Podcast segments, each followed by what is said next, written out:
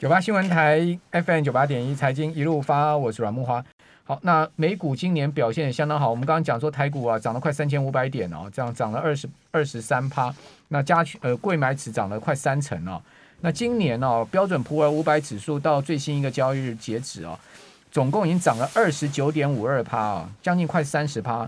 这个大大幅优于去年的十六点三趴。但是今年哦。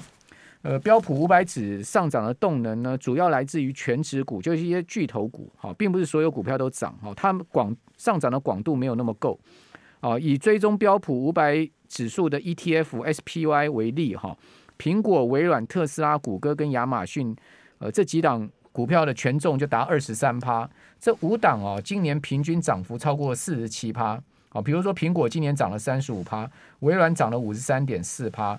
亚马逊涨最少了，今年最逊了，这是亚马逊，啊，涨四点八趴。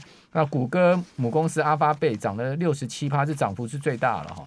那另外特斯拉今年涨五十四趴，好，所以这个几档股票呢，就推动了这个美股的上涨啊。事实上，除了这些股票上涨以外，啊，这个标准五百指数、纳萨克一百指数，还包括了一些呃中概股啊，这些中概股其实都跌得很惨哦。总共有五百多档中概股，其中有九十四档啊跌到了熊市，哦，从今年高点下来跌了超过两成，哦，所以不是所有美股也不是所有股票都涨哦。比如说讲讲这个不是中概股的一档股票，迪士尼今年今年呃从高点下来，迪士尼也跌了二十四趴，哦，今年高点迪士尼的股价是一百五十五块啊，哦，所以看起来迪士尼今年也是。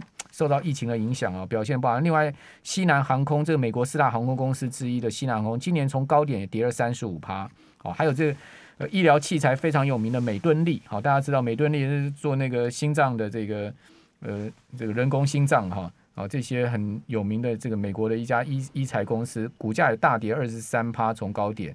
好，飞利浦六六好也跌了二十二趴，这能源公司，所以很多不是只有中概股跌哦，一些美国的。大的一些公司，有名的公司，其实也都跌了，从高点下游跌了两两成三成。另外，暴雪哦，暴雪这家这个游戏软体公司也跌了三十六趴。好，所以这是美股，其实走势也蛮分歧的了哈。那台股今年市值大增了十一兆哦，去年呢、台股的市值大概是增加七到八兆，所以连续两年增加了二十兆。好，我们赶快来请教呃天下的。这个副总主笔熊一希在我们节目现场，一希你好，哎，主持人好，各位听众好。好，那我们今天这一段有直播啊，听众朋友您上 YT 也可以看到我们直播画面，说平均每位股民啊大赚九十五万，你有赚到九十五万吗？你问我问错人了，你不是股民啊，我不是股民，啊、你一张股票都没有，没有，真的假的？真的，你们天下都是这样子，都没有股票，是这样吗？你你真的你真的你真的没有股票、啊？没有。那我请问你，你的钱都放去哪？定存，刚我一样，真的，真的还假的？你的钱放定存，定存利率现在零点七呢？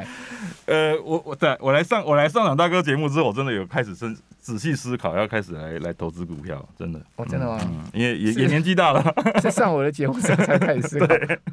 你真的钱放定存哦？不可思议，啊嗯、真的吗？是啊，嗯。可是。定存是负利率呢，我知道，但是就是因为工作也忙，然后也没时间去想这些事，就一直一路一路就一直到到到现在了。嗯，OK，那肯肯定你们肯定你们天下待遇很好，所以才会不在乎这个理财。黑人问号。好了好，这不是我们今天主题，我们今天主题要来谈这一期天下的封面报道故事，说呃绿电的问题，对不对？嗯、对。好，这个呃呃核这个核四是是这个四个四个公投里面，反正反正四个都已经。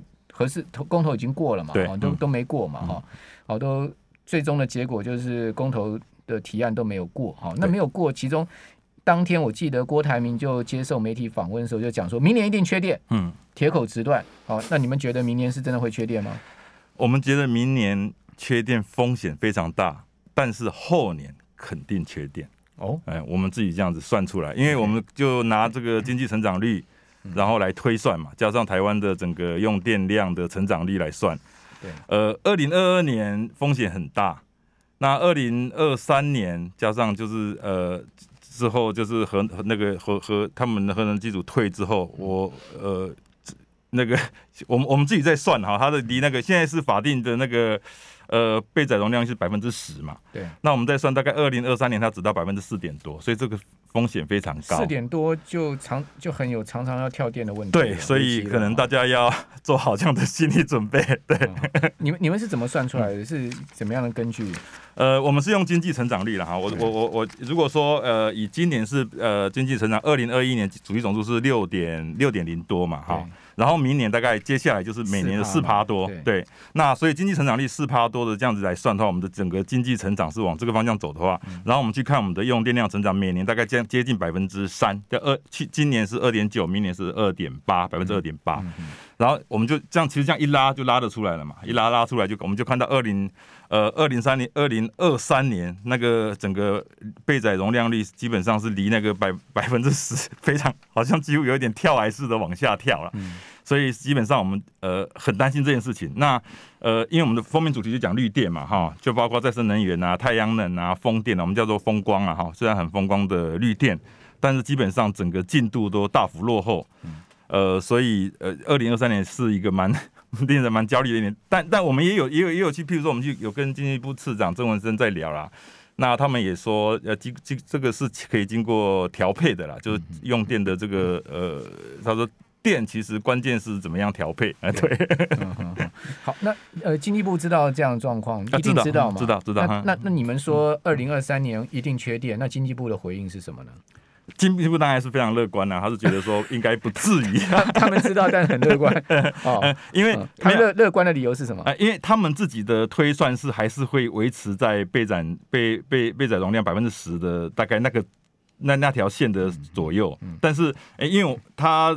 这个就是牵涉到，就是你怎么样去估你的经济成长，还有你的那个用电成长量嘛。那关键是它呃，经济部在在明年会有一一一系列的让整个绿电的怎怎么讲可以加速进行了。因为今年的确呃，包括太阳能哈，因为太阳能其实今年到第四季的时候，厂商都纷纷在哀哀叫，说整个因为原物料的上涨。让他们整个吃不消，所以本来我们每年的那个呃电价的那个趸购费率、收购费率是每年是要往下调的，这个是国际都是这样走。可是明年的呃第一季可能政府经济部会因为这样呃会稍微往上调一点，然后让整个太阳能光电的那个进展可以快一点，所以。呃，那个曾次长他是说，整个如果说透过这样子的呃机制，加上政策的协助，把整个太阳光电的那个进度可以拉高，然后甚至离岸风电，呃，疫情干扰的因素也减少的话，整个当再生能源那一块补进来之后，是可以不至于那么悲观呐。经济部是这样子回应，嗯。但再生能源其实绿电就是不稳定啊。啊，对你 讲的、这个，这个就是一个大问题。好，我们先来一个个讲了哈，就是说为什么绿电的建制。这个建制会比预期慢，主要原因什么？就我们一般讲绿电的话，就是讲这个天，呃，这个呃太阳能跟风电这两个。那为什么这个赶不上进度呢？呃，就我们先讲离岸风电好了哈。离岸风电现在是本来我们是已经修往下修了，修了三分之二了。本来我们好像是现在就修到九九九百九百多万瓦嘛哈。然后到了今年年中的时候再往下修，然后修到两两百三十几万瓦。所以说呃。等于是目标上面一直下调，所以等于是进度是严重严重的落后了。那这当然其中一个原因，当然是因为疫情啦，就是因为疫情，因为呃离岸风机有很多需要外国的工程师啊那些过来过来做嘛哈，所以这个进度上面这个当然是一个很大的原因。那另外一个就是呃业者他们在推行上面事实上也比。之前的想象的阻碍要更多了哈，这个当然我们这次封面故事也有提到，就是说，呃，地方上面对于在于建置这些绿电，因为现在整个呃输输电线啊这些在 工程，事实上有很多所谓的绿蟑螂了哈，那这些呃地方上的阻力事实上比这些业者预期中也要来得大。所以，那当然，政府现在也开始在大力在等于说在扫荡或取缔啊，就是希望能够把这样子的呃因素降到最低。可是，因为这件事情事实上它是必须要从政策上上面来来调整啊，因为它整个程序太复杂，就会有让我们这边先休息一下。九八新闻台 FM 九八点一财经一路发，我是阮木华，在我们节目现场的是《天下杂志》副总主笔熊毅希哦，我们在谈台湾缺电的问题哦。呃，谢谢我们的 LL 斗内哈，谢谢您的斗内，也谢谢您对我们电台的祝福。好，那这个这期的天下哦，做了。这个严肃的话题了，而且是台湾很重要的一个未来要面对的问题啊，就是绿稳绿电在哪里？那个稳啊，稳定的稳啊，也就是说，其实风光啊，我们讲讲说风光就是风力发电跟这个太阳能啊光电，其实它就不是一个稳定的，对，是所以可以做这个机载或者说备载的一种呃电力来源嘛，啊，因为毕竟你风。风机不转就没电了，对，然后你呃没太阳了就没绿没没太阳能，太阳下山就没了。那除非说你有足够的这个蓄电的能量哈，或者说储电的能能量，但现在就没有，而且储电的成本非常的高，建制上面也有一定的问题，好，所以说在这样状况之下呢，又要废掉核电，那呃这一期的天下就做出来这个备转容量哈，他们的天下本身的预估，我跟听众朋友报告一下，天下预估。到二零二三年的背转哈会剩下只有四趴，然后到二零二五年甚至剩下两趴，然后二六二七呢都在两趴以下，这个两趴就是很危险，就你不要讲两趴了，其实在五趴以下都非常危险了，就随时出一个状况，一个电厂出问题就马上要跳电了哈。那那经济部相对乐观，都认为说呢还可以在十趴，一直到二零二七年都在十趴以上，但是呢经济部自己本身的预估它也有缺口，比如说二零二三年这个。呃，会掉到剩八趴，对啊，然后在二零二五年呢，也会掉到十趴以下。好，但经济部虽然乐观，但它有两个是往下掉的缺口啊，这个是一个。好，另外在风电的部分哈，其实它是不稳定。我们刚刚讲，再加上现在目前的建制啊，其实比进度落后很多。比如说呢，今年的这个呃再生能源占比啊，哦，照理来讲要达到发电量的十二趴，对，但是现在目前只达到了六趴，就一半而已。好，那另外呢，我们看到在这个年呃，在离岸风电的部分哈，年底呢只有达到原先进度的四分之一。对，就刚刚奕希在讲的，嗯，啊，是很很多问题嘛，就是染疫的问题，这个疫情的问题，另外还有这个绿电蟑螂的问题，对不对？绿电蟑螂的问题就给钱嘛，他们不就是要钱吗？不然他们要要什么？是。可是这个有时候给钱，呃，出去就成本就会垫高，然后其他地方听到有钱可以拿，也都。蜂拥上来要钱，所以这这个是一个必须要政府要去解决的问题啦。嗯，就是我们的我们这次有采访检察官嘛，包括像这次像我们这次找了两份起诉书，一个是大城乡，一个是方苑乡，都是因为在施工的过程中，哈啊，就乡民代表过去就是呃说要李明回馈金。呃，当然也就是一开始给了，可是后来还是继续再来要，然后后来方苑乡的呃同号听到了，也跑来跟当地方苑乡也在施工，然后也跟方苑乡当地的在在要，所以这种事情是目前浮上台面。我们看到起诉书这两个，事实上台湾各地应该都有这样的现象了。嗯嗯嗯嗯。好，那问题另外一个问题就是说，这个绿电的部分、再生能源部分，哈，事实上它也有一个，就是说不是二十四小时发电的一个问题，对，对不对？嗯。而且，其实飞核家园说要占占比到两成，对不对？百分之二十的一个发电装置容量哈。但是呢，事实上就算占，我看到你们写说，就算到了这个百分之二十的装置容量，它所发出来的电只占六趴。呃，对，这怎么算？呃，因为你你装置容量就是刚才木华哥讲到的不稳定的问题。虽然说你的装置容量就是说你可以发这么多电，但事实上你可以真的真的可以用让呃用让人民或者传送到用户端的真正用到的电，事实上。并不是装置容量，就是一个一个像是总资产的概念，嗯、一个是实际上你要扣除掉很多很多其他的呃干扰因素，真正到到民众这边的不见得是这么多。蛋糕很漂亮，但是吃不到，嗯、对对不对？对，啊，嗯、我看到这个。呃，蛋糕一个很漂亮的这个黑森林，但是我也只能吃到其中一小块，对，我吃不掉全部的。所以我们真正是要看的是要看我们真正的用电量。那呃，刚才慕驊哥讲到，其实我们目前台湾都压在所谓的风光这两块啊，事实上就有很大的风险，因为风到尤其是到了夏天根本没风嘛哈，就是它就是会因为季节因素，而且不是二十四小时都有风。那太阳能更是太阳呃太阳不会加班，所以它到呃晚上就就所以我们。之前八月五号那时候大停电，就是因为这个调度的问题。那时候太阳那个呃呃太阳光电没有及时诶、没有原原来的电没有及时送上来嘛，所以这个会是台湾大问题。所以我们这一次也有找到一些解方啦，就譬如说地热。呃，或者说生质能的发电就是沼气发电，那这个基本上我们觉得是台湾蛮有条件可以发展的。那我们也实际上也去呃采访了蛮多，现在目前正在做，譬如说在呃万里啊，或者说外木山那个协和电厂，它事实上它外海过去基隆屿那边下面就有很丰富的一个活火山，所以是基本上它是有可以解放，只是说台湾目前呃太多的资源都放在风光了，所以呃我们是觉得说应该要多元的分散，这样事实上可以让台湾的至少在这能源。这一块可以发展的比较，因为像日本，日本它未来的再生能源规划基本上不会把都压在呃光电或是或是风力啊，它实际上它水力就占了四成。呃，光电也占了三成多一点而已。那它的生殖能、它的氢能这些，它还有那个地热，它基基本上都齐头在发展。所以台湾应该也要往这个方向。